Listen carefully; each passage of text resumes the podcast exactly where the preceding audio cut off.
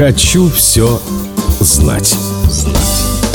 1988 году российско-американские встречи были в моде. Но осенью произошла, наверное, самая необычная из них. На Красной площади главная звезда программы «Спокойной ночи, малыши» Хрюша встречал ведущих американского маппет-шоу лягушонка Кермита и свинью Мисс Пигги. А потом в студии они швырялись друг в друга фруктами. После отлета гостей на родину состоялся телемост между главными телекуклами обеих стран стран. Из этих двух событий актриса и режиссер Марло Томас смонтировала программу Free to be a Family, показанную в декабре на телеканале ABC. Вы можете найти ее на YouTube. Кстати, Марло Томас была женой телеведущего Фила Донахью, который сделал целую серию телемостов СССР США вместе с советским коллегой Владимиром Познером.